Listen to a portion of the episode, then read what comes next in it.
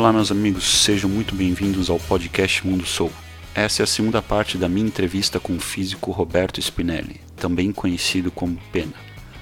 Nessa parte focamos muito em inteligência artificial, nos conceitos de singularidade, explosão de inteligência e nos diversos desafios que a sociedade humana e nós individualmente enfrentaremos com o avanço cada vez mais rápido e constante da tecnologia, especialmente da inteligência artificial. De modo geral, gostei muito da entrevista que eu fiz com Pena. Foram mais de duas horas e meia de conversa. Espero que também vocês tenham gostado, gostem dessa segunda parte e que principalmente reflitam. Reflitam porque o tema inteligência artificial é de muita importância, é pouco abordado, é pouco conhecido, é pouco discutido e eu acho que é de vital importância, principalmente para quem tem filhos, é, porque eles com certeza vão viver um mundo muito diferente do mundo que nós vivemos e a discussão no dia de hoje é fundamental para que a gente possa construir um mundo que talvez a gente queira que os nossos filhos habitem daqui a alguns daqui 20, 30 anos. Então é isso. Um grande abraço. É, se gostaram, deixem comentários, compartilhem nas plataformas é, preferidas que vocês ouvem o podcast. E visitem meu site, mandem conselhos, sugestões, críticas para mundosou.contato.gmail.com E é isso. Aproveita a entrevista. Um grande abraço. Valeu.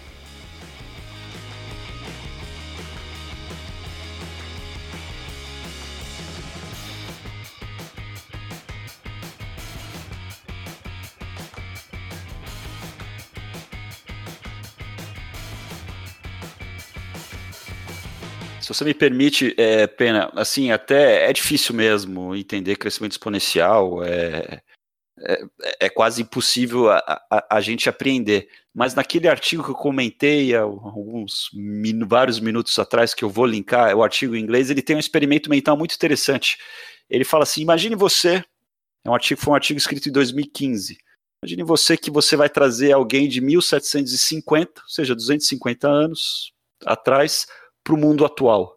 Muito provavelmente o cara vai ter um ataque do coração, porque vai ser tudo tão diferente e ele chama isso, imagine, ele dá um termo lá de morrer do coração. É, é, um, é um, choque tão grande de, de morte que você, você, é, você não consegue lidar. A realidade é tão grande, tão diferente que a pessoa morre. Que a pessoa morre do é coração. É deixa eu só falar rapidinho desse artigo, assim, só para quem quiser tá. buscar. Tá. É o Tim Urban. O Tim, Tim Urban Isso, exatamente. É, Tim, de, acho que é Timothy. Urban é Urban, né? É, é, um, é um cara que eu gosto muito. Ele tem um blog chamado é, é, wait, wait, But Why. Wait But Why. Leiam, yeah. leiam, eu recomendo demais, porque esse cara escreve coisas, ele dialoga de, de com tudo. Então é, Não, ele é, é incrível, é, incrível. É, eu tava lendo sobre o.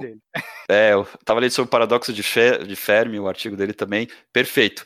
Mas aí voltando nesse experimento mental, aí ele fala: vamos supor que o, o rapaz de 1750 ele não morreu, mas voltou para sua época e falou: ah, eu vou fazer a mesma coisa com alguém de 1500. Uhum. Aí ele pega esse alguém de 1500 e leva para alguém para 1750, os mesmos 250 anos que ele foi para o futuro. Esse, essa pessoa de 1500 vai ficar impressionado. Poxa, realmente, vocês fizeram muito avanço, mas ele não vai chegar a morrer do coração porque o mundo não vai ser tão diferente. Mas aí Exato. esse rapaz de 1500, ele vai para 1250, ah, agora eu vou pegar. Aí o cara vai chegar de 1250, chega em 1500, mas as coisas são praticamente a mesma. Exato. E ele fala assim: olha, para esse cara de 1700 ou 1500 ter um nível de, de, de, de impressão assim, de deslumbramento que o rapaz de 1750 teve a chegar na nossa época atual, talvez ele vai ter que voltar 10 mil anos atrás, Exato. quando a gente ainda não, não, tinha nem agricultura. E por que, que eu estou falando tudo isso? É para ter ideia do crescimento exponencial humano. A gente, você, a gente teve 250, talvez precisou 10 mil anos para chegar num determinado nível que apenas 250 anos. De anos né? Dependendo. É, ou 6, 6 bilhões de. É, 4,8. É, é, da vida 3,8. É. Se você quiser colocar. Enfim, vamos colocar. É, dá para jogar, assim, pra jogar 13, 13 bilhões de anos também, se você quiser. É, e, e esse artigo fala. Assim, quando o crescimento exponencial começa a acelerar, então talvez a gente vai ver os avanços que a gente teve no último século que foram enormes, teoria quântica, televisão, refrigeração e não sei mais o que, satélite, talvez em 10 anos nesse século. Uhum.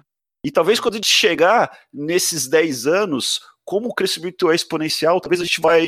Tudo que a gente aprendeu num século, a gente vai aprender num ano. Na, é, nos anos não. vindouros. E, aí que tá a grande questão. Desculpa já, já pegando. Não, já vai me cortando e me corrigindo, por favor. Não, tá tudo perfeito. É, esse é o crescimento exponencial. É, a gente não consegue nem entender ele porque porque nosso cérebro não funciona dessa maneira. A gente não tem. Mas quando a gente começa a ter esses exemplos como você trouxe, aí fica mais claro o que é.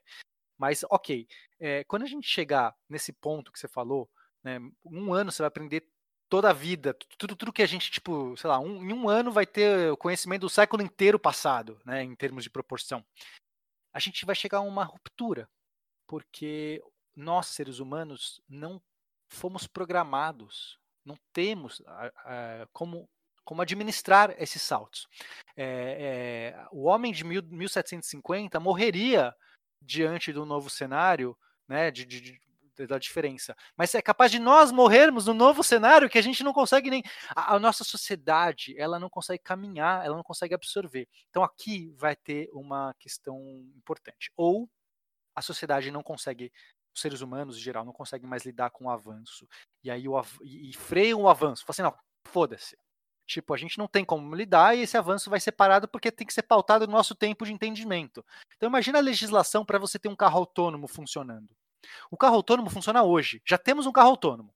Hoje tem um carro autônomo que daria para dirigir. Ah, mas tem umas questões, o que tudo bem, que seja assistido. Hoje daria para a gente estar rodando com carros autônomos é, tranquilamente. Mas a legislação para aprovar um carro autônomo, para entender, para culpabilizar, é enorme e vai demorar. Vai demorar, às vezes, tão, tão, tão. Que aí ou você faz duas coisas. Ou o carro autônomo para, esperando sair a legislação, e aí aquilo parou. Ou o carro autônomo, quando sai a legislação, a gente já está falando de veículos, sabe, tipo, em outro nível, porque o carro autônomo foi desenvolvendo, mesmo, mesmo fora da legislação, mas enfim, em laboratórios e tal, e o ser humano não vai ter mais como lidar. Quando a gente vê o novo carro, quando sair a legislação do carro autônomo, a gente já está falando de teletransporte. E aí você fala assim, e agora o que eu faço? A gente queria aprovar o carro autônomo, mas tá. Eh, mas eu posso estar tá falando, pode estar tá falando de coisas Pô, que. Mas se não... for o nosso congresso, então, daí que a gente está ferrado.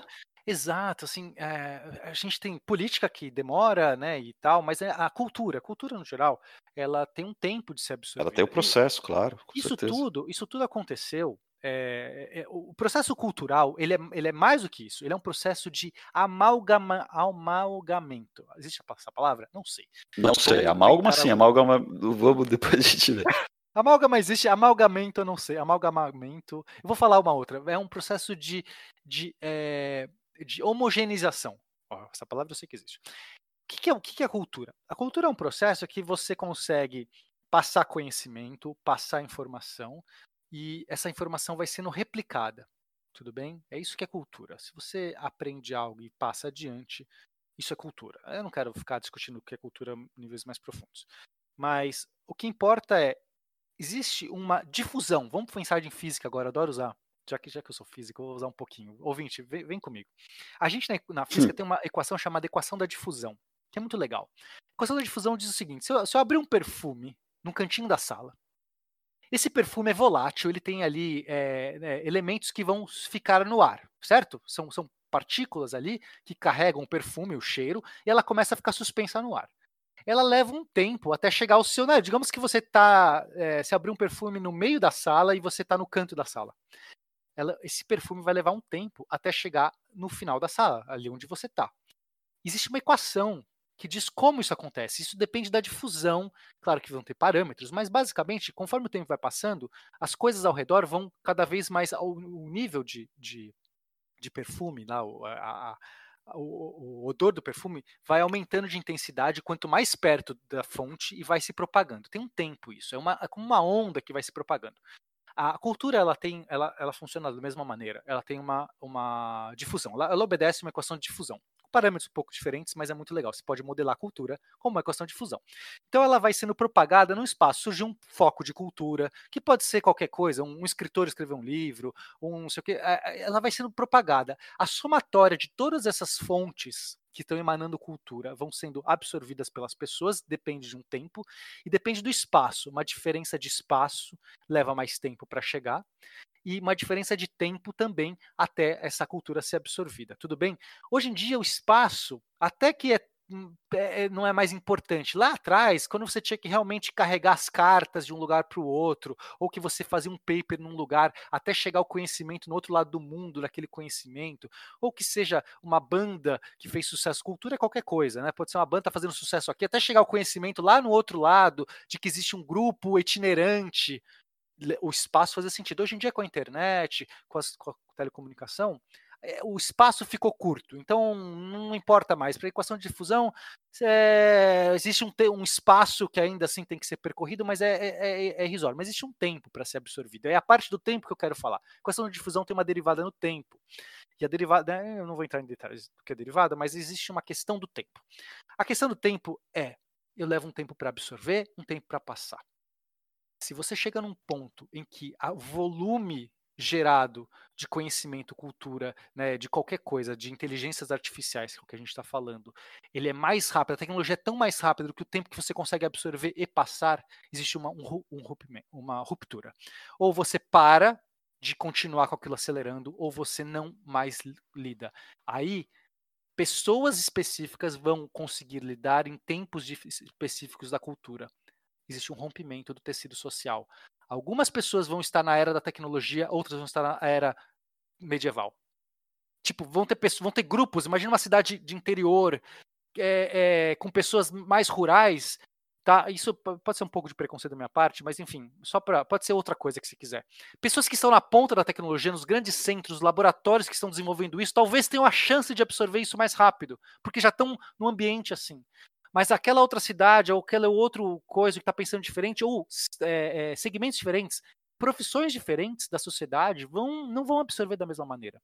E chega um ponto que a gente vive em realidades separadas. Se você trouxer isso ainda mais para o desenvolvimento da realidade é, da, da realidade virtual, que é uma ferramenta possível que eu acho que vai acontecer é, em breve, assim, a gente vai ter núcleos de realidades virtuais, pessoas orbitando isso, você consegue criar sociedades distintas que não se conectam mais.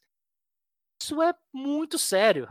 A gente tem que entender esse mecanismo. É, é, é, a gente está participando desse mecanismo.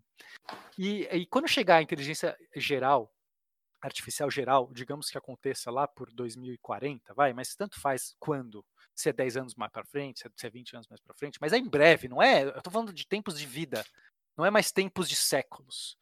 A, a gente pode é, a gente tem que entender que, que, que cenário que a gente vai estar, tá, é, que a gente construiu até lá. Eu não sei se é, eu, eu não consigo. Ou, ou, a gente vai, vai ter que refrear isso de uma maneira absurda, e sinceramente eu não sei se é possível, né? Que é um dos cenários que eu dei. Eu dei dois. Ou existe uma ruptura da sociedade, existe um, uma questão é, avassaladora que a gente não consegue mais lidar, e aí isso rompe a sociedade, ou a sociedade vai ditar a velocidade da tecnologia. Essa segunda opção eu não sei se é possível. Hoje eu tenho medo. Eu realmente hum, acredito que, que ela não é um mecanismo plausível.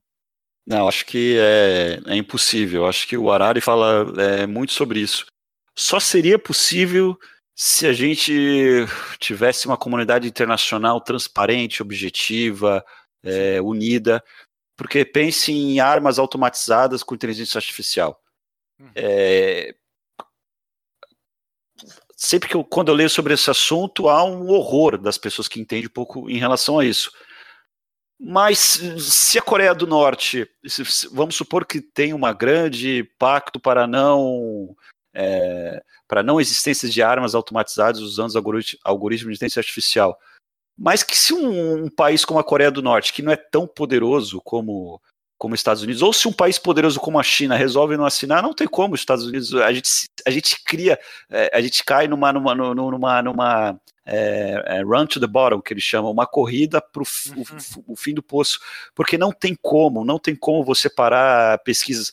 É, poxa, vamos chegar na inteligência artificial geral, podemos criar todo esse problema que você brilhantemente explicou, Mas como eu, Estados Unidos, ou como eu, empresa X, é, vou saber que a outra empresa ou outro país não está fazendo isso? Sim. Porque se outro país e outra empresa fazer isso, é ele que vai ser o primeiro a receber essa difusão de conhecimento Exato. e ele simplesmente vai esmagar todo mundo que vem é, pela é, frente. A, prim por... a, primeira pessoa que tiver esse, esse benefício, essa tecnologia, ela vai ter uma vantagem absurda no mundo que vai Exatamente. ser divisor de águas, que vai ser, é, sabe, é uma coisa mais poderosa do que bomba atômica que a gente não consegue captar, porque a gente não consegue ver o crescimento exponencial, a gente não consegue imaginar, mas se a gente parar para pensar, 10 anos atrás, a vida, as próprias relações sociais eram diferentes. Olha o que é a internet, o que as mídias sociais, o que os celulares, é, com esses uhum. computadores cada vez mais potentes, estão fazendo no nosso dia a dia em algo de 5 a 10 anos. Então, acho que refrear é, é, é, é quase impossível. É, aí é uma, uma, uma iniciativa que existe que é a que eu vejo e que, para ser honesto, é a que eu acredito, tá? Se você, eu não quero impor a minha visão de mundo, as coisas que eu acredito. Eu estou tentando trazer, claro que é impossível se sempre que você fala você está sempre é, para algum lado, mas eu estou tentando é, é, ser muito honesto com, com o ouvinte aqui, com você. Eu estou tentando trazer os cenários que eu acredito e aí eu digo, olha, eu acho que esse é mais provável, esse é menos provável. Mas hoje, o que eu acho que daria, né, assim, a melhor saída do ser humano é, para esse caso é, é, esforços de código aberto para chegar nesse cenário o mais rápido possível. Assim, não, não necessariamente mais rápido possível, mas para chegar a isso de maneira é, é, igualitária para a sociedade. Existem algumas empresas, OpenAI é uma, é, existem algumas, algumas iniciativas que tentam trazer é, o criar essa inteligência geral numa, numa empresa, numa, numa, num aglomerado, ou que seja, numa entidade que não seja, que não, que, que não patenteie isso e que não restrinja isso, ou seja, de código aberto. Essas iniciativas de código aberto, no geral, namoram muito com isso. Imagina você fazer isso aqui para uma inteligência artificial. Se a gente fizer isso, seria uma garantia, né? Se, se, supondo que a idoneidade, etc., das pessoas, e isso acontecer nesse núcleo, seria pelo menos uma garantia de que a gente não teria essas simetrias nas nações, na política. Porque eu acho que essa seria a pior de todas. A manipulação deliberada de uma inteligência artificial geral seria destruidora para a humanidade. Agora, se, se, se, a gente pensar que vê, não, a gente conseguiu garantir que houve um desenvolvimento coletivo e isso é de todos. Ainda assim, não é certeza. Aliás, ainda assim é pouca, é pouco evidente de que isso seja pelo bem, que isso aconteça pelo bem da humanidade. Por que eu falo isso? É, a gente adoraria ter inteligências artificiais amigas. uma pessoa que estuda muito esse caso, que eu, que eu respeito, admiro demais, é o Eliezer Yudkowsky. É um cara genial. Ele tem um trabalho sobre isso. Ele chama de é, Friend AI, ele conhece, não sei se ele cunhou, se ele meio que popularizou Friendly ou Friend AI, que seria a, Friendly AI, yes. é, a inteligência artificial amigável ou amiga. E eu Sim. chamo, em português eu chamo de e amiga, né? Porque é o inteligência artificial amiga e amiga. Então, é, seria ótimo a gente ter o amiga, né? É o sonho, porque o amiga vai resolver todos os nossos problemas o lixo resolvido, a, a energia, tá, porque é, essa inteligência supra-humana, ela vai olhar os nossos problemas humanos e vai achar, vai dar risada, que é mais ou menos como a gente olharia para os pro... nós olhamos, sei lá, para um problema de uma comunidade de formigas, de macacos, tá, tipo, assim, tá no nível de complexidade tão pequeno comparado com a nossa inteligência, que a gente resolve isso em dois segundos. Mas né? se me permite, assim, apenas para fazer que a gente, só para a gente claro. dar aqui, para a gente, é um passo assim, que quando você fala isso, a gente não falou ainda quando, ah, se for possível, você acha que talvez as próximas décadas chegar a uma inteligência artificial que tenha a inteligência humana para fazer todas as múltiplas atividades que os humanos é, é, é, façam.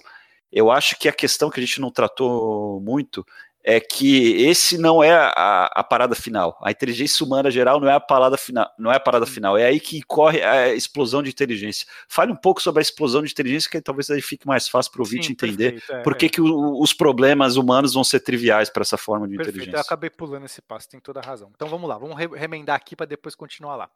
É, o que acontece é que se, é, essas máquinas elas têm algumas vantagens do que, do que nós em termos de evolução. É, nós dependemos de ter filhos, o material genético da próxima geração ele vai ter que sofrer alguma modificação aleatória, isso se a gente não tiver engenharia genética, mas mesmo com engenharia genética, essas escolhas elas têm que ser passadas para os filhos que demoram no mínimo nove meses para nascer, aí tem que crescer, desenvolver anos até ficar com uma mente adulta, que vai poder é, é, fazer alguma modificação no mundo, melhoria, que pode ser melhor, uma, uma genética melhor do que a anterior, ou nós temos limitações de memória, temos limitações de hardware, a gente ainda não sabe como aumentar nossa memória ou, ou nossa velocidade cerebral. Tipo, a gente não pode falar assim, ah, me dá dois cérebros aí. Não, não funciona hoje, a gente não sabe como fazer isso.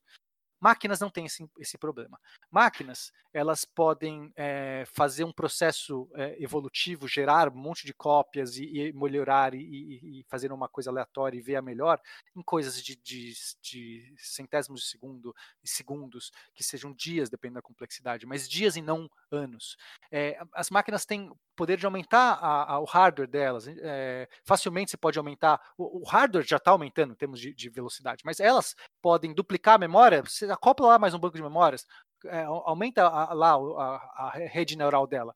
É, elas escalam muito bem. Então, no momento que surgir a inteligência artificial geral, que ela vai fazer tudo que um ser humano faz igual ou melhor, é uma questão muito rápido até que essas máquinas se melhorem essas máquinas vão poder gerar as novas máquinas. E esse processo todo, como tem essa vantagem que a gente está falando, que não depende do, do, do, mecanismo biológico, que é lento, isso quer dizer que talvez em questões de um piscar de olhos, piscar de olhos pode ser um ano, dois, cinco anos, a gente não sabe exatamente quando, essas máquinas vão estar no grau que a gente chama de IAS, Inteligência Artificial Suprema, Superior.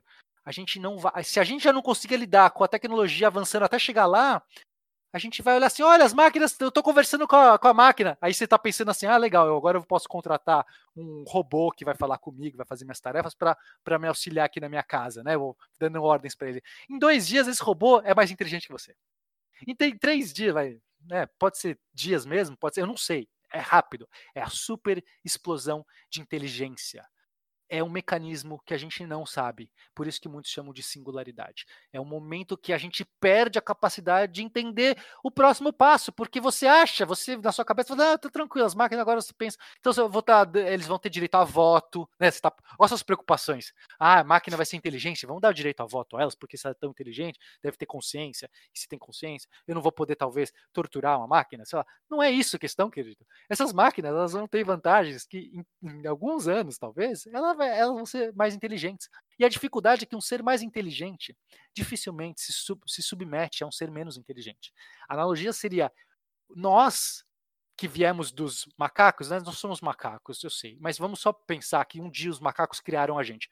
V vamos pensar que não é um mecanismo biológico. Os macacos estavam ali, eles geraram uma, uma máquina que, né, eles fizeram sexo e geraram a gente, mas é, pode teria ser um mecanismo diferente. E quando a gente veio, a gente com a nossa consciência olhou para os macacos originais e a gente tem algum sentimento de dívida com eles.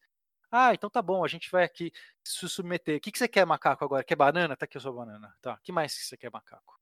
Dificilmente nós nos submeteríamos, porque a complexidade que aquele ser tem comparado a nós é tão pequeno que a gente fala assim, não, não tem minha, minha vida, eu tenho questões filosóficas maiores, eu tenho aspirações incríveis de entender coisas que eles nunca vão entender. Por que, que eu vou ficar minha vida me submetendo a esses macacos? Ou seja lá qualquer. E eu acho que quando a IAS chegar, é, a gente vai viver um dilema desses, porque porque achar que ela vai ter um sentimento de tão, ai, nossa, esses caras nos geraram, nós somos criaturas deles, então vamos ajudar vocês. Elas provavelmente vão criar a sociedade de máquinas. E se por acaso a sociedade humana estiver atrapalhando, vai realizar como nós, seres humanos, fazemos quando os macacos estão atrapalhando, ou quando as formigas estão invadindo nossa casa. É, é, não, e não tem aqui uma questão de boazinhas ou mazinhas. Você se acha mal porque você está matando o formigueiro que está invadindo a sua casa? Ou você se acha mal porque você tirou aqueles chimpanzés que estavam ali, porque você quis abrir uma estrada no caminho, você pôs ele em qualquer outro lugar, e se ele morreu no processo, você. Não, você não se acha mal. Não, eu acho assim. É... Se a analogia fosse com chimpanzés e macacos, talvez, porque talvez a, essa superinteligência poderia ter algum tipo de consideração, porque a gente se vê um pouco nos chimpanzés, alguma, é, alguma coisa em relação a gente precisa manter, porque é, é, é a nossa origem, mas é que tudo leva a crer, se todo esse mecanismo for possível, que essa superinteligência, a diferença entre nós, os chimpanzés, vamos supor que é X.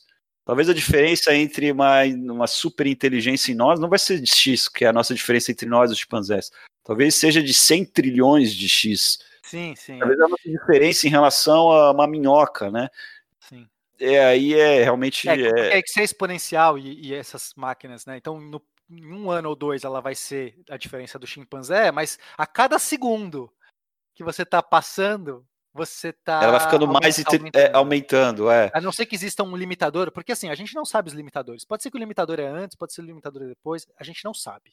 Né? Porque essas máquinas vão ter também desafios que a gente não sabe para se evoluir. Né? Nós, nós não conhecemos os desafios que essas máquinas vão ter, mas é, elas vão sim. ser mais inteligentes, talvez a ponto de resolver. A gente só não sabe a escala. Mas, independente disso, é, é, mesmo na questão mais simples, a, a simetria de inteligência costuma gerar a simetria de relações. É isso que é importante. Você não trata igual, mesmo na nossa sociedade, uma pessoa mais simplória, é razoável, é normal que a, a sociedade trate diferentes pessoas mais simplórias, pessoas Sim. mais inteligentes. É feio, é horrível. Gente, eu não, tô, não, não estou fazendo julgamento de, va de valores aqui, não é essa minha questão é apresentar o fato. O fato Sim. é, pessoas mais inteligentes costumam ser considerados, ou eles se consideram mesmo, ou pelos outros, superior. Isso não seria diferente máquinas. Claro que nós, como seres humanos ultrajados pela nova inteligência, vamos é, lutar contra e vai haver um monte de mecanismos, novos ludistas que vão tentar quebrar essas coisas, vai ter um monte de coisa. Mas dificilmente seres de inteligência inferior conseguem vencer essa luta também. O que aí é pior ainda, se nós queremos tra quisermos tratar, tra tratar uma luta contra as máquinas porque perdemos nosso posto de inteligência, a chance de a gente dar mal é, é enorme. Não é esse o cenário que eu acho que é o melhor para o ser humano. Acho que a gente tem outras escolhas que a gente tem que fazer agora. Mas o mais importante, tem que discutir isso já, porque a, a, o caminho que a gente vai seguir, ele é um caminho que já está atrasado. Você acha que você tem tempo até 2000 e whatever? Põe a data que você quiser aí, tanto faz. Até lá, você acha que esse tempo você tem? Esse tempo você já está atrasado, porque se tá, as coisas estão acontecendo agora. A, a, a, decisão, se a gente tiver que fazer uma decisão como humanidade de como garantir que essa IA vai ser amiga, né, a IA amiga, a gente tem que fazer agora e não cinco anos antes do momento. É, é putz, e eu, eu sei que a gente já, já perdeu essa batalha. Mas enfim, eu tô aqui fazendo é, eu... papel, levando essa, essa, informação. Porque a maior parte das pessoas é inocente sobre isso. Ela não acredita, não entendeu, é, nunca ouviu um argumento. Eu tô dando não, é, Não, é perfeito. É, é, é difícil, até foi um dos motivos de eu querer falar com você especificamente sobre esse tema, porque eu acho que esse tema é de extrema relevância. Quando eu li a primeira vez aquele artigo e como comecei a ouvir o que o Val Arari tinha falado, eu comecei eu sou um cara alegre por natureza, eu fiquei um pouco. Tenho uma filhinha de um ano e sete meses, até comentei, eu até comentei contigo que uma vez uma senhora falou: Ah, olha a princesinha. Eu falei: Não, essa aqui vai ser a líder da resistência humana contra os algoritmos. Imagina, uma grande, uma grande interrogação na cara da senhora, da, da, da cara da senhora que perguntou, e porque assim, realmente, claro, né, não desejo isso para minha filha, mas é algo que 2040 talvez seja, talvez não seja 2040, mas que seja 2100, ou seja, não é daqui dois mil anos que a humanidade talvez vai chegar nisso, é daqui Sim, é. talvez é. a minha filha vai estar viva, uhum. e talvez é, tenha ficado um pouco ficção científica demais para é, os ouvintes, mas mesmo antes da gente chegar na inteligência artificial geral, eu acho que um tsunami está chegando nos próximos 10 anos, com certeza, que é mesmo com essas inteligências artificiais específicas, os impactos que elas vão ter na sociedade, no mercado de trabalho, especialmente nos países dependentes de mão de obras que são mais facilmente automatizadas. Porque o que antes era um entre bem entre aspas, né, uma vantagem competitiva, por exemplo, a China 20 anos atrás, vamos lá que a mão de obra é muito barata, né? Uhum. Esses postos de trabalho nos próximos 10, 15 anos, eles estão sujeitos a, a, a desaparecerem é, com inúmeras tecnologias que você pô, sabe muito bem mais que é, mas pode citar tecnologia 3D. E, e quando eu falei isso para alguns amigos advogados, eu falo: olha, meu, meus amigos, uma das primeiras profissões aí que estão ameaçadas é a advocacia. Uhum. Né? Eu não vejo né, esses algoritmos de inteligência artificial. Eu que fui procurador federal, eu atuava em muitas causas repetitivas. Uhum. É, eu trabalhava é, é, dando consultoria para uma autarquia federal, o INSS, e eram muitas causas parecidas. O cara quer a revisão do benefício, né? Eu não via. Talvez já exista algum algoritmo que já possa fazer a substituição de vários procuradores que atuam nisso.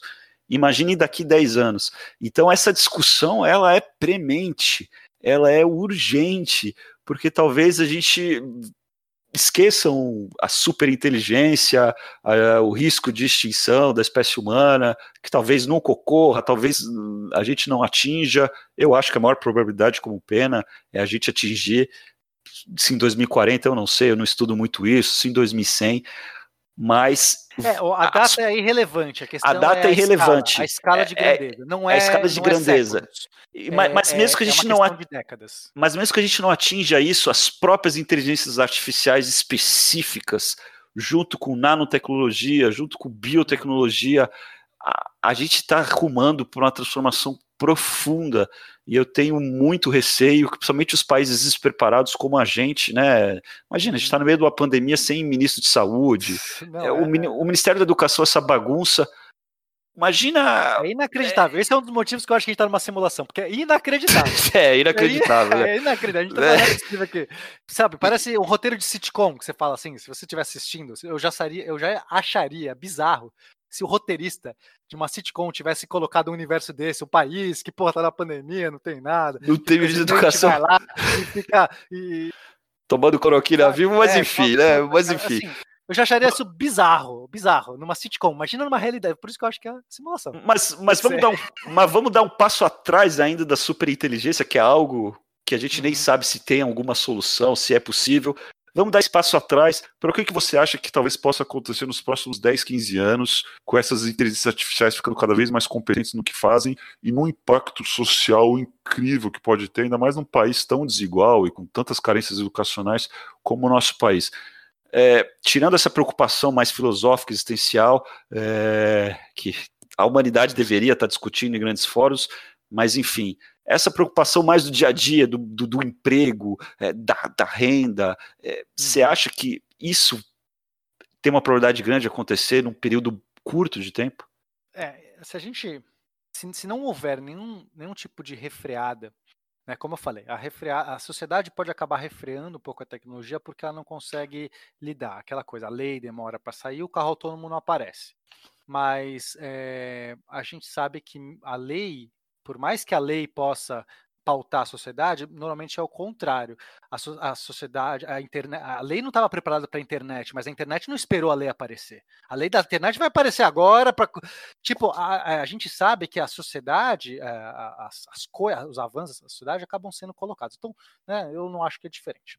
Então, é, se isso continuar do jeito que está, a gente está vendo uma capacidade enorme da automação de fazer as coisas que a gente faz. Então, mesmo que não tenha a IAG, a, a geral, que faça tudo, eu não preciso de algo que faça tudo. Se ela fizer melhor todas as atividades que o ser humano faz, individualmente, é só isso que eu preciso para substituir todo mundo. Certo? Porque não precisa ser a mesma, não precisa ser o único robô que faz tudo. Eu tenho um robô que faz muito bem, é, é, lê, lê muito bem processos de direito. Eu tenho outro robô que talvez só saiba julgar processos de direito. Eu tenho talvez um outro robô que só saiba arquivar direito, processo de direito. Basta esses três robôs para substituir todo mundo do direito. É, é, assim, quando, as pessoas, quando eu falo isso para as pessoas, elas acham, elas, elas falam, não, eu já sei substituição dos empregos. Ela pensa que é só os empregos mais é, menos menos valorizados da nossa sociedade, aqueles que, que dependem de menos, sei lá, inteligência, né? Eu estou tudo, tudo pondo aspas, gente, tá? Porque é tudo bobagem isso. Mas é só para. Estou usando as palavras da sociedade, né? Então, o médico não vai ser substituído, mas o, o frentista vai. O, é, o, advogado não vai ser substituído, mas o, o atendente de supermercado vai. Né? Esse é, é no geral, a cabeça das pessoas. E se quem está falando, se o interlocutor é uma das pessoas que está fora desse grupo, que está no grupo privilegiado, então a pessoa está tranquila. Não é. Não é, não é. O, o frentista vai também mas é o advogado, é o médico. O robô, ele vai conseguir fazer diagnóstico muito, muito melhor e mais preciso que o médico. A não ser que a sociedade paternalista, ou não vou nem falar paternalista, é, é uma sociedade é, conservadora, vá respeitar o médico mais do que, a, do que a IA, eu acho que não vai, porque basta uma empresa que consegue automatizar, baratear e ter um, um, processo mais eficiente, ela vai ganhar, porque por mais conservador que for a pessoa, quando ela quiser o tratamento, ela vai querendo o que acerta mais o que é mais barato. Porque vai, vai, o bolso e a qualidade vai falar mais. A gente quer melhor custo-benefício, ou melhor benefício por custo.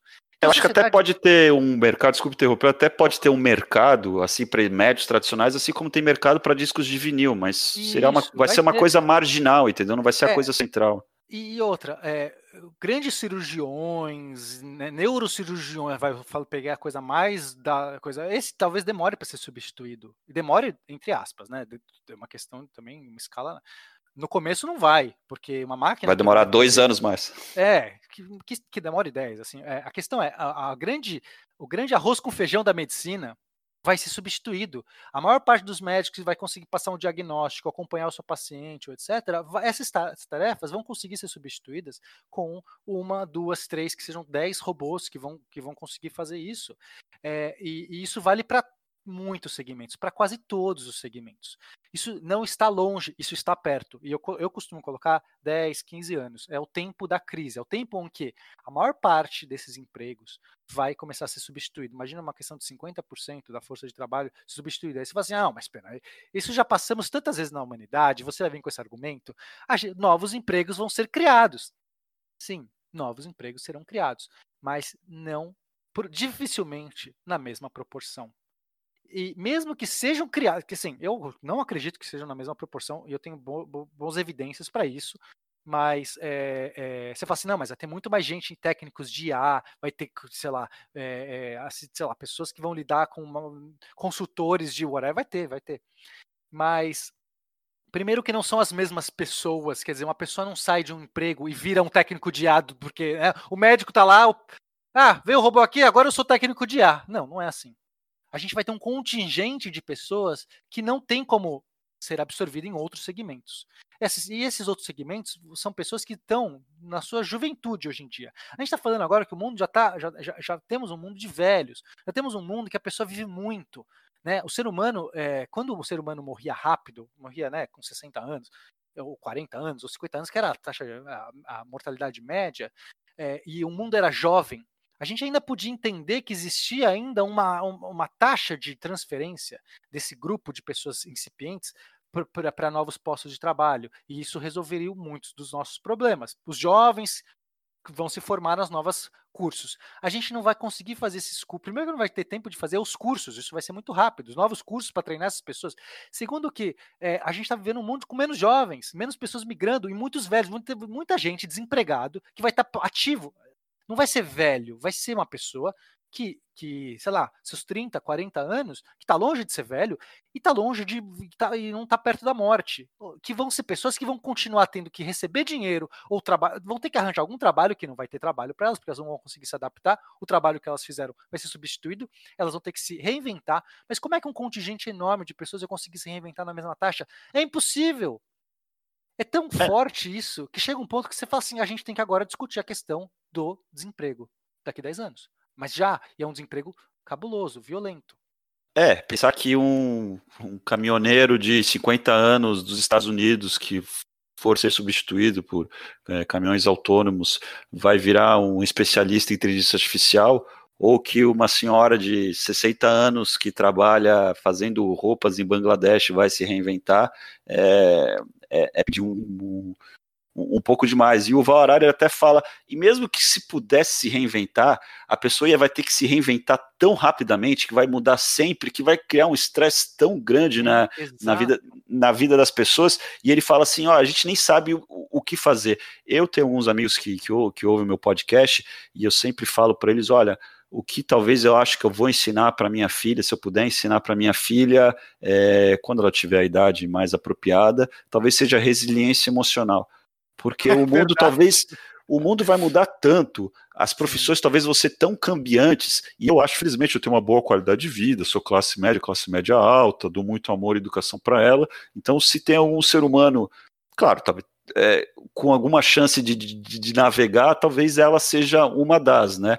É, é minha filha, vou procurar é, é, protegê-la. Mas mesmo ela, imagina uma pressão que não vai ser é, de, de, sempre estar tá mudando, então talvez a gente vai precisar criar muita é, resiliência emocional. E apenas mais um tópico, a gente já está chegando a quase duas horas de, programa, porque o papo está tá muito bom mesmo tem uns, é, algumas escolas econômicas que falam: olha, se isso acontecer, quer dizer que a produtividade aumentou um monte, então quer dizer que vai ter excesso de produtividade e a gente vai poder viver é, num ócio é, criativo.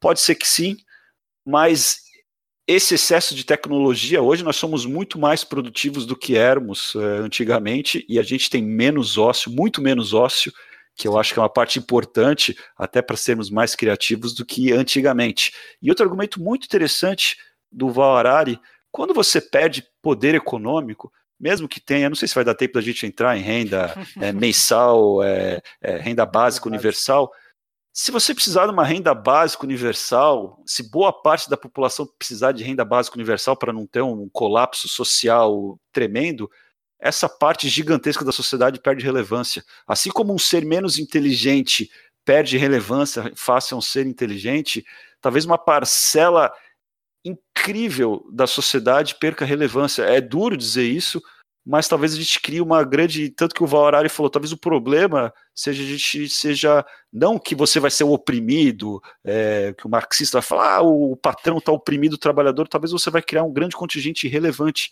olha, toma aqui sua renda, é, mas você é irrelevante para o processo produtivo. E se você é relevante para o processo produtivo, talvez você é irrelevante para os processos decisórios. Uhum. E a gente é. nunca viveu uma sociedade assim. Então, é, pode ser que não seja assim, pode ser que seja diferente, mas a gente deveria estar discutindo e talvez até para a gente caminhar aqui para o final do, do, do programa, para a gente talvez fazer a complementação com aquele início talvez seja o importante da filosofia ética e a necessidade de a gente estar discutindo essas questões. Que tipo de mundo que a gente quer viver? Porque essas mudanças elas vão acontecer.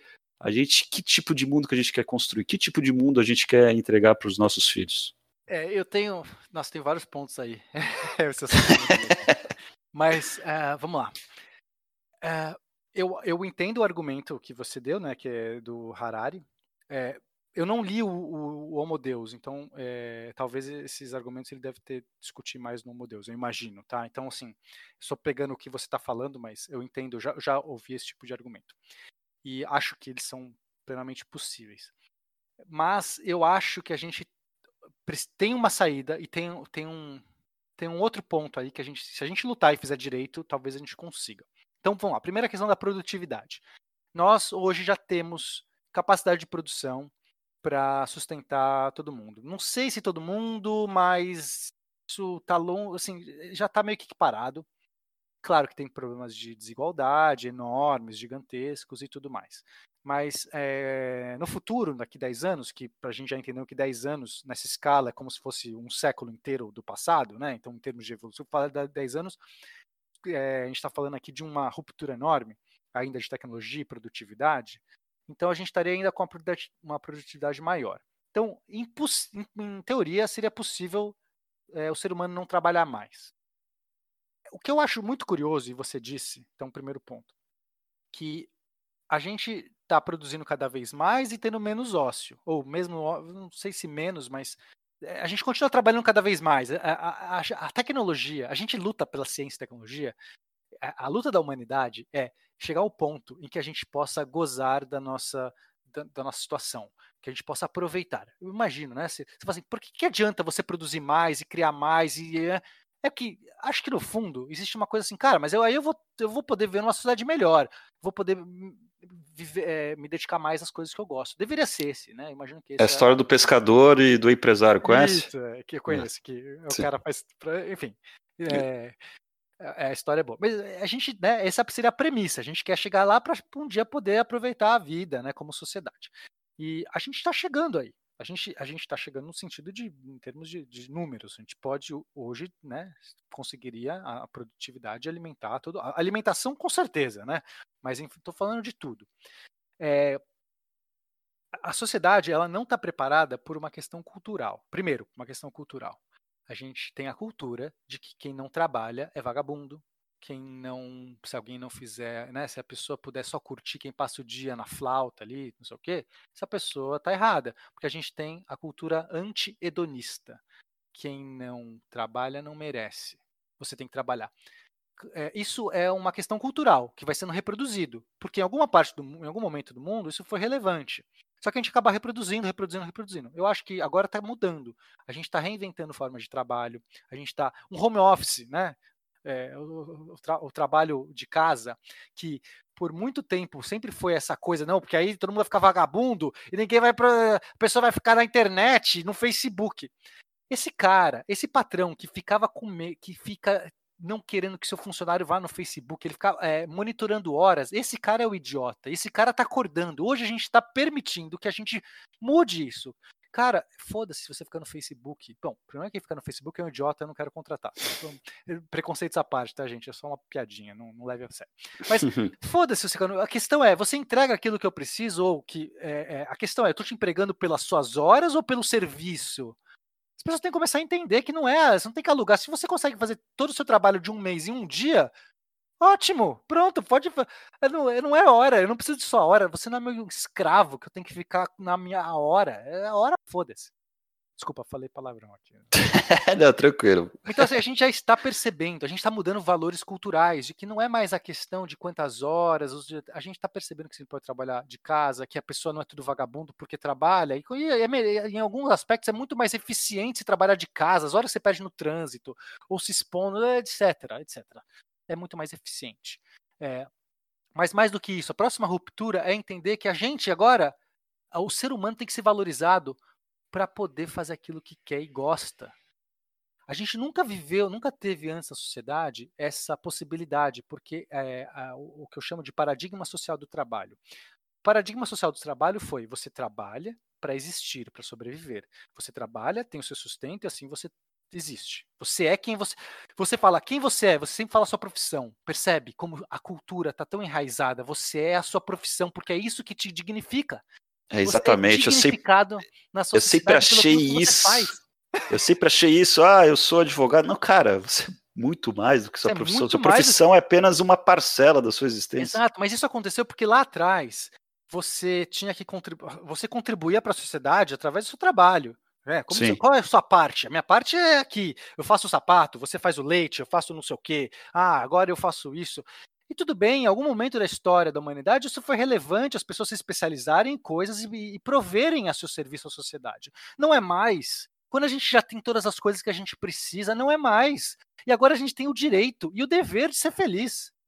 A gente tem o direito e o dever de perseguir as coisas que a gente quer, as nossas ambições pessoais, nossos projetos que podem ser egoístas ou não, que podem ser, tipo, hedonistas de ficar o dia inteiro deitado vendo Netflix ou não. Eu não vou julgar. Eu não aguentaria ficar o dia inteiro eh, vendo Netflix, porque eu sou uma pessoa que quer fazer muito. Mas eu não quero julgar quem quer fazer e foda-se. Porque se você tem o direito como humanidade, a gente chegou nesse ponto, eu quero dar esse direito a todo mundo. E eu, sinceramente, duvido que a maioria vai ficar sentado vendo Netflix porque eu acho que isso chega a um ponto que é um saco. Mas foda-se, se for ficar, não importa, porque esse é o momento que você pode ser livre. Eu não quero julgar a sua liberdade. Seja feliz, a gente pode. Se a humanidade começar a mudar esses valores, a gente tem uma chance de mudar esse pensamento de que quem está sem fazer nada ou quem não está trabalhando é o vagabundo que não tem direito. Pode ser o contrário, uma perseguição. Se a mudança de valores acontecer, a gente pode começar a perseguir o ideal da pessoa que não precisa mais trabalhar. Precisa, não quer dizer que não trabalha, que não tem a necessidade de acordar todo dia das oito, não sei o que e tal, e fazer um trabalho que talvez não seja o que gosta. É a pessoa que pode aproveitar a vida, assim como o cidadão romano lá atrás, que conseguia aproveitar a vida porque tinha um monte de escravos trabalhando para ele, para que ele pudesse fazer a política do pão e circo, né? E não, enfim, só fazer aquilo que gosta. Nós temos o direito hoje, como cidade, a gente chegou nesse ponto. Será que a gente não quer agora mudar? Só que, novamente, valores culturais demoram tempo para mudar. Tem a equação da difusão. e a tecnologia está chegando mais rápido. Mas se a gente conseguir mudar essa equação da difusão a ponto de que no momento que a gente não tenha mais como substituir todos os empregos e a pessoa não mais tenha como trabalhar, prever porque vai ter máquinas. Se a gente chegar nesse ponto, culturalmente, essas pessoas sejam. A, a gente chegue na sua Shangri-La, nosso grande. É, é, é, né, a, a, ultimato, do, do, o, o epítome da sociedade nesse aspecto, que é o que eu espero, a gente poderia inverter essa questão da relação da, do paradigma social do trabalho. E assim sermos valorizados, valorizar aqueles que conseguem a, né, e, perseguir, enfim, o momento de que não precisamos mais trabalhar. Talvez o cara que trabalha que seja o errado, né, nesse sentido.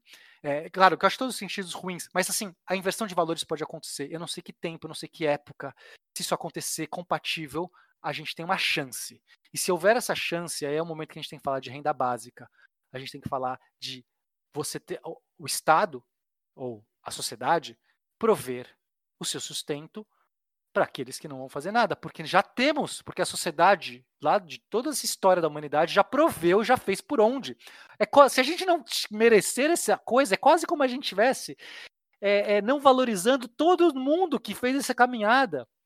Para que, que a gente fez essa caminhada lá atrás de, de, de, de, de agricultura, de sedentarismo, de sociedade, tecnologia, se em algum momento não valesse a pena? Porra, aí é, aí é, aí é, essas pessoas todas que já sucumbiram, que trabalharam demais, vão falar assim, ah, vai se fuder, porra. Troca comigo. Vem você só vai valorizar quem trabalha? Vem trabalhar na minha época para eu, eu aproveitar a sua. É mais ou menos isso, só que a gente não vê, porque a gente aprende os valores, a gente só reproduz valores. Ouvinte, questione. Questione seus valores mais intrínsecos. Vamos começar a questionar o que a gente acha do que é um cidadão bom, um, algo decente, o que é merecido ou não numa sociedade. Tipo, sério, a gente tem que reconstruir muito, tem que desconstruir e reconstruir muita coisa. E tem pouco tempo, porque 10, 15 anos a gente vai ter um colapso do sistema capitalista, porque é impossível você aumentar a produtividade, aumentar o desemprego, é, é inverter essa curva. A curva da produtividade sempre foi ao contrário, né? Macroeconomia básica. Quando você aumenta a produtividade, você aumenta os empregos, porque você aumenta, né? Você tem mais demanda, mais processo, você escala aquilo, você vai contratar mais gente. Agora a gente está falando de aumento de produtividade com aumento de desemprego ou, ou, ou diminuição de empregos. Por quê? Porque a tecnologia conseguiu o ponto de que é mais produtivo despedir. Você produz mais se você não tiver humanos, porque humanos são ruins. E aí, se a gente tem o risco de chegar nesse ponto de que vai ficar uma, um contingente de humanos sendo execrados porque não produzem, ou o contrário, a gente pode entender que a gente chegou no nosso epítome e coroar o nosso, nosso desenvolvimento. Claro que esse desenvolvimento talvez dure pouco até a IAG ou a IAS chegar, não sei, porque a gente não, talvez não vai ter tempo de explorar essa outra fase. Mas eu acho que a gente deveria agora, como sociedade, começar a valorizar sim o direito a liberdade das pessoas perseguirem os seus sonhos e fazer aquilo que gosta, seus objetivos, seus projetos, e não mais trabalhar para viver. Como eu gostaria disso. Caramba. Pô, aí é sacanagem, a gente consegue, tá todo mundo feliz, durante cinco anos chega super inteligência. Mas foram cinco anos mais felizes. Isola tudo, vocês vão tudo é pro zoológico agora. que é, é que eu, é, é, pera, vamos caminhar aqui pro final, acho que eu vou até Desculpa, fazer duas partes. Não, cara, acho que foi incrível. Se você permitir, talvez vou chamá-lo mais vezes para a gente tratar sobre esse tema ou, ou, ou, ou, outros.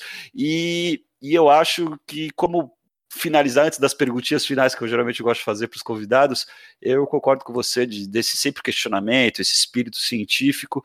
E, e é verdade, eu sendo pai agora de uma menina, mas é, preciso aqui fazer de é, a público assim, caramba, como é difícil ser mulher e como é difícil ser mãe e como toma energia se você quer ser uma baita mãe, como minha companheira é, que ainda está amamentando, minha nossa filha quase dois anos, e dando carinho e paciência e sem violência, mas isso é um trabalho que não é reconhecido.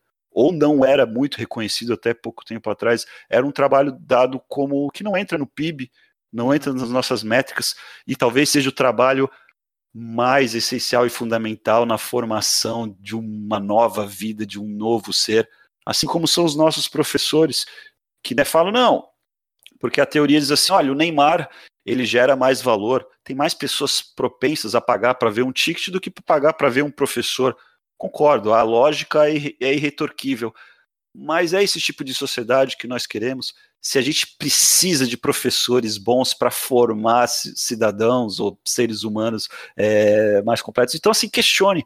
É, olha assim, você, mães que estejam ouvindo esse podcast, todo o meu respeito, minha, minha mulher também, todo o meu respeito pelo que você está fazendo, porque é algo incrível.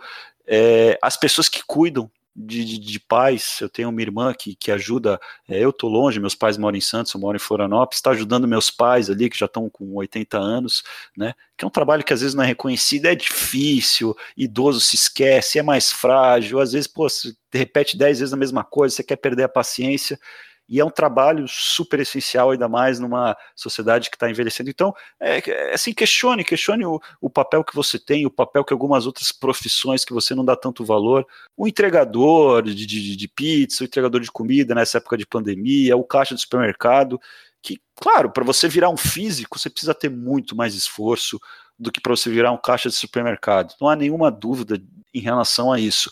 E talvez sejam profissões que tenham que ter uma espécie de remuneração diversa mas são profissões também que, que, que, que são importantes e, e, e, que a gente está percebendo quão são importantes no momento é, de dificuldade. Então, assim, é, o Pena é um estudioso, um físico. Eu, aqui no nosso viés de confirmação, na nossa bolha, eu concordo com ele. Eu acho que o tsunami está vindo em 10, 15 anos.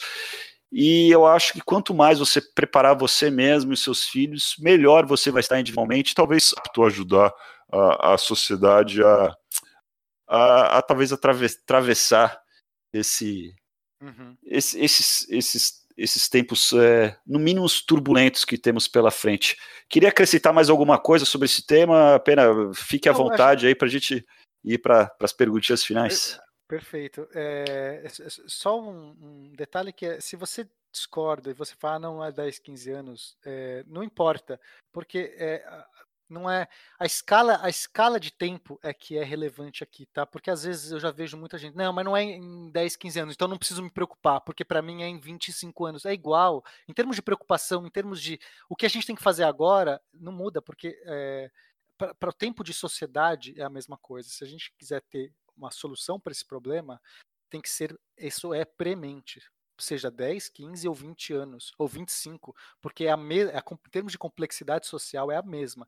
Só muda quão mais rápido você vai ser forçado, né? Porque aquela coisa, quando chegar a hora, vai acontecer um colapso e, e, e, as coisas que não foram feitas antes vão ter que acontecer do dia para noite, provavelmente com muita dor e sofrimento de, de muita gente. Então, só isso. Se você discorda da escala de tempo, mas se você concorda que isso vai acontecer, se você discorda que isso vai acontecer, tudo bem. Meus argumentos são todos dados aí. E se você não concorda, tudo bem. Adoraria ouvir os seus argumentos. Mas é, se você acha que só discorda um pouco de se, de se é 10, 15, 20, é, você entende que a questão que a gente está falando é tão gigantesca e a escala de tempo é irrelevante nesse caso? É, não é séculos é tipo uma questão que a gente tem que resolver como sociedade agora. É só isso, acho que para finalizar. Então, se você acredita no que eu estou falando, acredita, não, não, acredita em nada que eu falo. É, é, questione tudo, inclusive, que eu falo. Mas se você é, por um acaso está alinhado, está, é, é, é, está se você dá. vai, vou usar a palavra acredita, não queria usar. Se você acredita que, que tem alguma verdade nisso que eu estou falando, seja um, repercur, um repercursor disso comece a levar isso para o resto, para os seus familiares, para as pessoas ao seu redor, porque a gente tem que discutir isso como sociedade, isso aqui é impossível discutir enquanto a maioria ignora. Ignora no sentido de que não tem conhecimento de nada, nem de que existe o problema. Meu papel como divulgador científico, como questionador, como cientista que faço pesquisa nessa área, é, primeiro, levar isso ao máximo de pessoas. Então, fico feliz que estou aqui nesse podcast, que a gente pode falar sobre isso. Eu quero falar não, eu... isso em outros veículos. O meu sonho é chegar e conseguir falar isso com a sociedade inteira. Não, pena no Roda Viva. Talvez tenha os robôs, crio, pô, você não é físico, cria uns robôs aí, pena no roda, roda viva, É, vamos, robôs, me ajudem. vamos lá, pena no roda viva. Pena, pena, é, uma conversa incrível, eu acho que eu vou dividir em duas partes o podcast, porque eu gosto muito de podcasts estrangeiros, às vezes, tipo Joe Rogan, que às vezes já tem, já ouvi podcast de quatro horas, e, pessoas, e, é, e é complicado quatro horas, então eu vou dividir, mas, cara, foi um prazer, incrível conversar com você. Pô, sempre sorri. É, apesar de não, não, não conhecê-lo, mas assim, só o fato de quando você fala e você ri, ver que você está se divertindo e gostando do que está falando, me fez o bem, eu estou sorrindo aqui, me, essa conversa me deixou me deixou mais para cima, mais feliz. Obrigado mesmo por essa oportunidade. Antes da gente encerrar, vou fazer algumas perguntinhas aqui, perguntas simples. É, a primeira delas que eu, que eu, que eu gosto sempre de saber, qual que é um livro que teve um impacto profundo em você? E não vale citar o Carl Sagan, o Mundo Assobrado pelos Demônios, nem Isaac Asimov, porque tá todo mundo citando esses livros. Tô zoando, pode, pode citar é. que livro você quiser.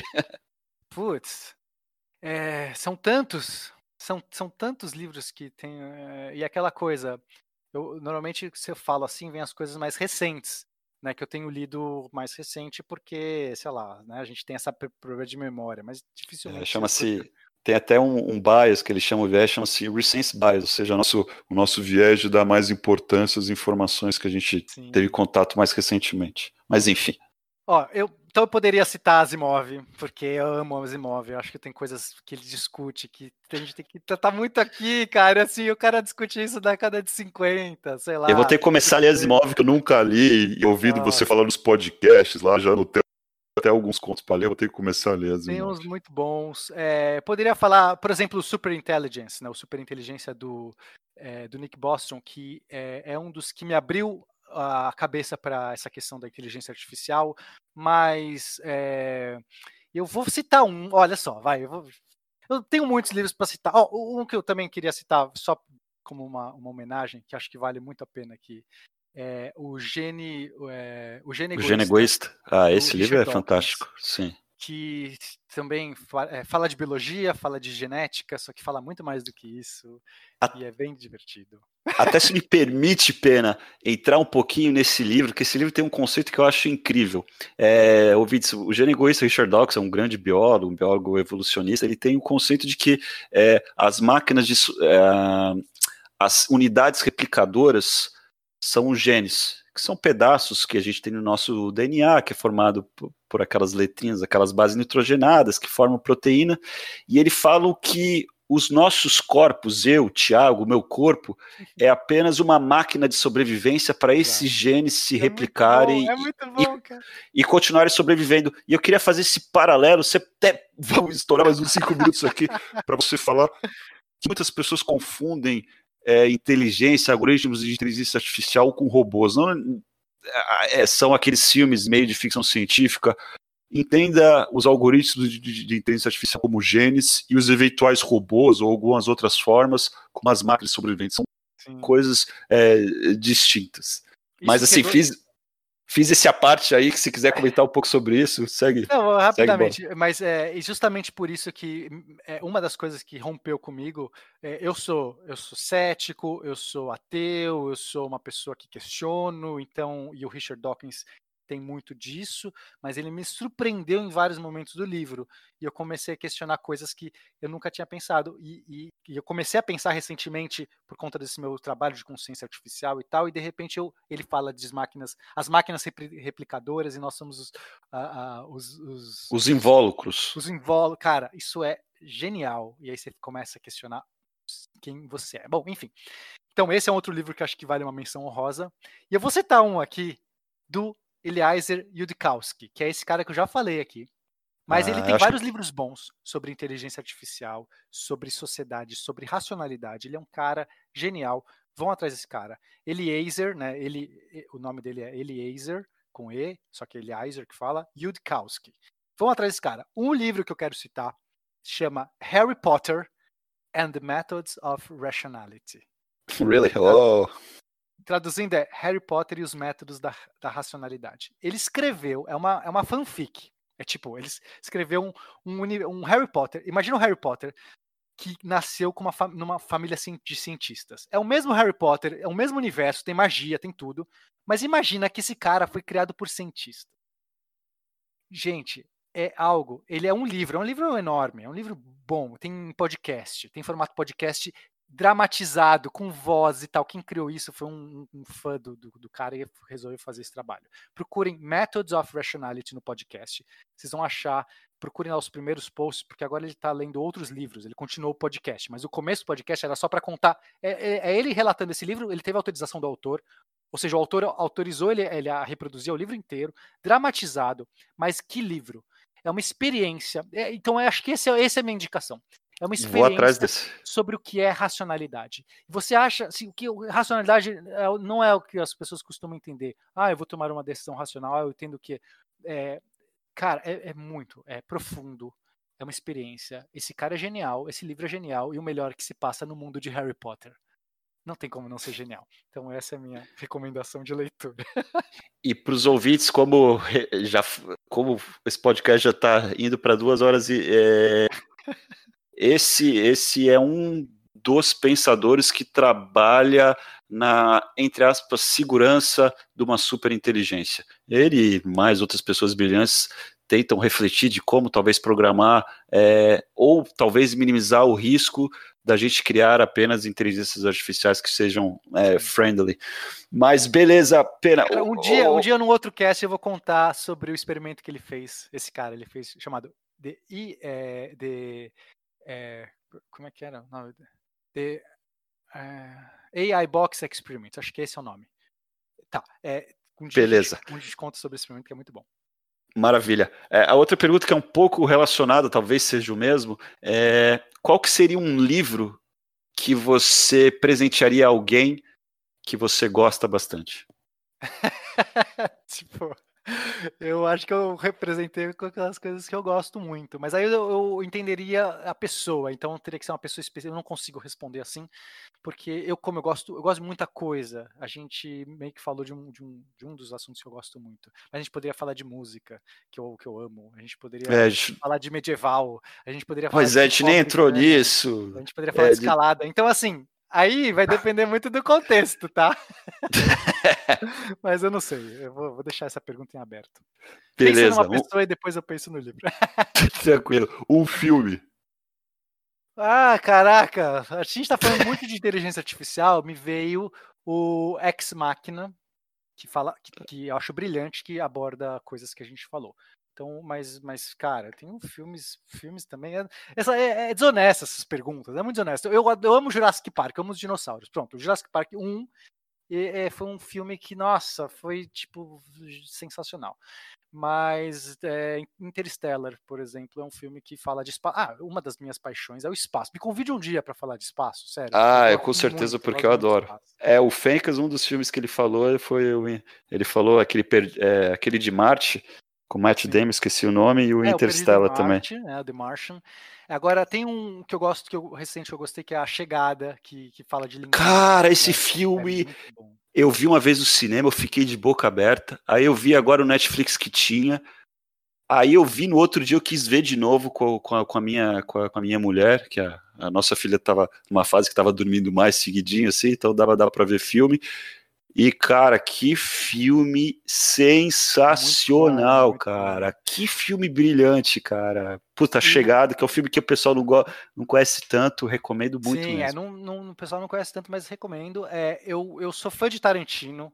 Pra quem não, ah, não sabe, muito bom. eu uma das coisas que eu faço é eu, eu trabalho com cinema, eu trabalho com eu tenho uma Ah, é verdade, ainda tem isso para a gente poder explorar. Ah, e, que... e eu, eu, hum. por muito tempo eu dei aula de cinema e tal. E eu sou Olha só. Inclusive, eu dei um, um dos cursos que eu dava era um curso sobre Tarantino. Eu sou muito fã de Tarantino.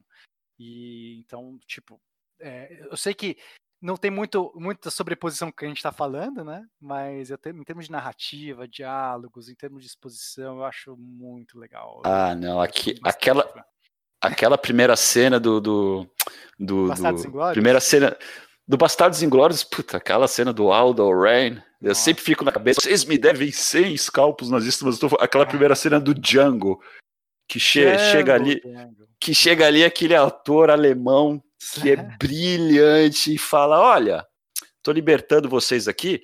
Vocês podem, né? Eu, eu machuquei aqui o, o, o dono de vocês, vocês são escravos, vocês podem levar até a próxima cidade escravocata, é 30 quilômetros, ou vocês podem caminhar os três, quatro dias em direção ao norte, né? Lugares mais progressistas, né? Vocês decidem o que vocês façam, né? Cara, eu acho aquela cena tão brilhante. Cara, Tarantino é muito bom mesmo. Então essas são as recomendações diversas. Beleza. Eu acho que você tem uma idade parecida com o Fencas. Quantos anos você tem, Pena? 39 na última conta. Ah, não. Então, então você. É, eu fiz 40. Você vai fazer 40 esse ano ou não? Vou fazer no ano que. Não, é ano que vem. É. Ano que vem. Ah, tá. Eu acho. fiz 40 umas semanas atrás. Então Caraca, a gente tem mais ou menos. A gente tá mais ou menos na mesma idade. Então acho que, que talvez vai fazer sentido essa pergunta para você. É, é, Pena, o que, que o Pena diria para o Pena com 20 anos de idade? Nossa. Você sabe que é, são coisas que me atordoam às vezes, né? Me, me, me tiram sono essas coisas. Até porque eu acho que. Bom, deixa pra lá, vai ser não adivinhar. Então, eu gostaria. Eu não sei, eu não sei se, eu, se, se essa pergunta para mim é honesta hoje, porque qual objetivo eu teria qual objetivo eu teria para fazer o pena de 20, com o pena de 20 anos? Se eu acreditar na realidade que, é que a gente pode mudar o tempo, que existe viagem no tempo, que é possível mudar o tempo, é, eu teria muito receio. Eu teria muito receio do que eu poderia falar. Porque eu poderia alterar a história a ponto de eu não mais existir e não se, e não se tornar aquilo que eu me tornei, que eu gosto muito. Tem muitas coisas que eu sou que eu gosto muito. Claro, não, não todas. Tem, né, eu seria idiota se eu me amasse, mas eu, eu, eu, gosto de coisas que eu conquistei. Eu teria medo de, de destruir coisas que eu conquistei. Ao mesmo tempo, eu teria uma vontade imensa de me dar alguns empurrões que eu poderia ter feito coisas que eu demorei muito tempo antes. E esse é o meu dilema. Vale a pena mexer no passado para tentar ganhar um extra. E isso me lembra um pouco aquele questão do gênio da lâmpada, que você tem três desejos, você pode desejar. Mas o gênio da lâmpada ele é muito inteligente e ele consegue alterar os seus desejos para sempre te destruir. Sabe o que quer? É? Você fala sei, assim, sei. eu quero um milhão de dólares, aí ele te dá um milhão de dólares, mas ele coloca na sua cabeça e você morre sufocado nele, por exemplo. Ou, Não, tipo... é que nem IA, eu quero ser IA, é, faça, faça a humanidade sempre sorrir. A IA vai lá e aplica botox em todo mundo e todo mundo fica Isso, sorrindo forçado. É, é tipo é, esse tipo de coisa. Tome cuidado com o que você deseja, e aí eu acho que tem uma arapuca aí. Então eu vou responder para você. Eu não vou mexer no passado. Harry Potter e os métodos da racionalidade me ensinaram que você tem que tomar muito cuidado para mexer no passado. Leia esse livro. Cara, é eu preciso. É genial. Olha, cara, quando eu, fazer essa pergunta de. Passado eu não vou fazer nada, eu não vou falar com ele. Olha, cara, essa pergunta eu deveria ter pensado mais, pô, vou perguntar para um físico que já vem com paradoxo, mudando o futuro. Geralmente as pessoas, olha, eu diria, tenha mais paciência, é, estude um pouco mais. Né? Desculpa mas de ser um pouco exótico. Eu só queria uma resposta de um tipo, eu, destruí não, essa resposta. Mas não, não mas acho, acho que eu só posso te dar o que eu tenho, Thiago. É isso que eu tenho, mas, cara. Mas acho que essa sua resposta até ela, ela, ela foi muito bacana, porque eu também tenho eu tenho um blog, e eu fiz um breve, um blog pequeno, fiz uma pequena reflexão sobre os meus 40 anos, e a gente sempre pensa, no, eu sempre penso nos Tiagos que eu poderia ter sido. Poderia ter surfado mais, poderia ter saído mais, poderia ter feito faculdade de física, e a gente poderia ser, ter sido Tiagos, né? Talvez, né? uhum. né? Quem sabe a gente não, não entre num quanti, não, não fale um pouco de física quântica no outro podcast, né? As possibilidades infinitas da onda Tiago e eu observei e eu cristalizei, né? Eu colapsei na, no Thiago atual. E eu acho que a sua uhum. resposta foi, foi, foi perfeita. Talvez se você fizer, falasse alguma coisa, olha a pena, seja mais paciente, talvez você se transformaria num, num pena diferente do que você é hoje. E acho que você é um pena com os, com seus defeitos, com as suas virtudes, mas um pena que gosta de si mesmo Exato, e gosta do caminho que trilhou então não mexe em nada. Exato. Eu gosto do que per... eu me tornei e eu não quero dizer que eu sou bom ou melhor que ninguém. Eu só gosto daquilo que eu me tornei e continuo me redescobrindo e me desconstruindo e me alternando para coisas que eu gosto mais. E eu não tenho vergonha de me mudar de novo. Então, é isso. Estou satisfeito com essa coisa estranha que eu sou. Maravilha, Pena. Obrigado mesmo, meu amigo. Poxa, já senti uma conexão muito grande com você. Legal. Duas horas e meia passaram, muito bacana. Obrigado mesmo pelo seu tempo aí, pra, pelo seu conhecimento. Eu acho que que os ouvintes aí que, que perdurarem até o final vão é, gostar bastante. vão gostar obrigado. bastante. É, é, vou separar aí dois podcasts, é para ouvir, porque é, foi um podcast incrível mesmo. Obrigado, Pena. É, e é isso, meu agradeço, amigo. Thiago. Obrigado pela oportunidade, pela honra, adorei conhecê-lo e que venham os mais papos aí, porque eu gostei muito mesmo de conversar com você. Mesmo fora, Maravilha. Mesmo é, online, né, ao vivo e fora também. Não, quando terminar essa pandemia, quem sabe aí, né? Eu tenho pais em Santos, quem sabe a gente não, não vai. Não... É, se bem que se vocês não têm estúdio, SciCast, né? Vocês não, gravam tudo em casa. Né? Meus pais são em Santos também. Olha aí, a gente oh, um, um sorvete. Por que não?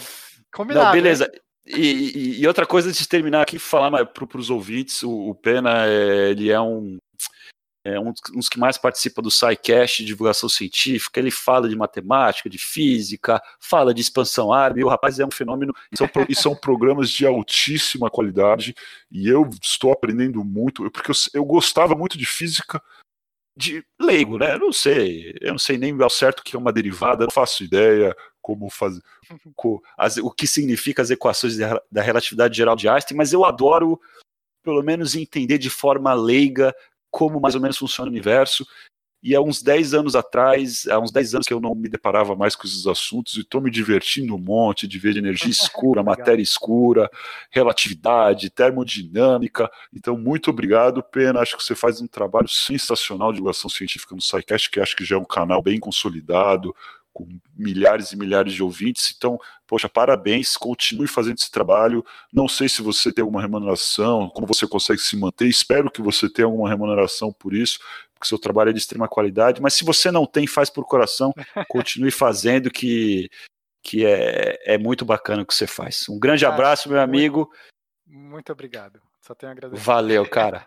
Abração. Tchau, tchau. Abraço.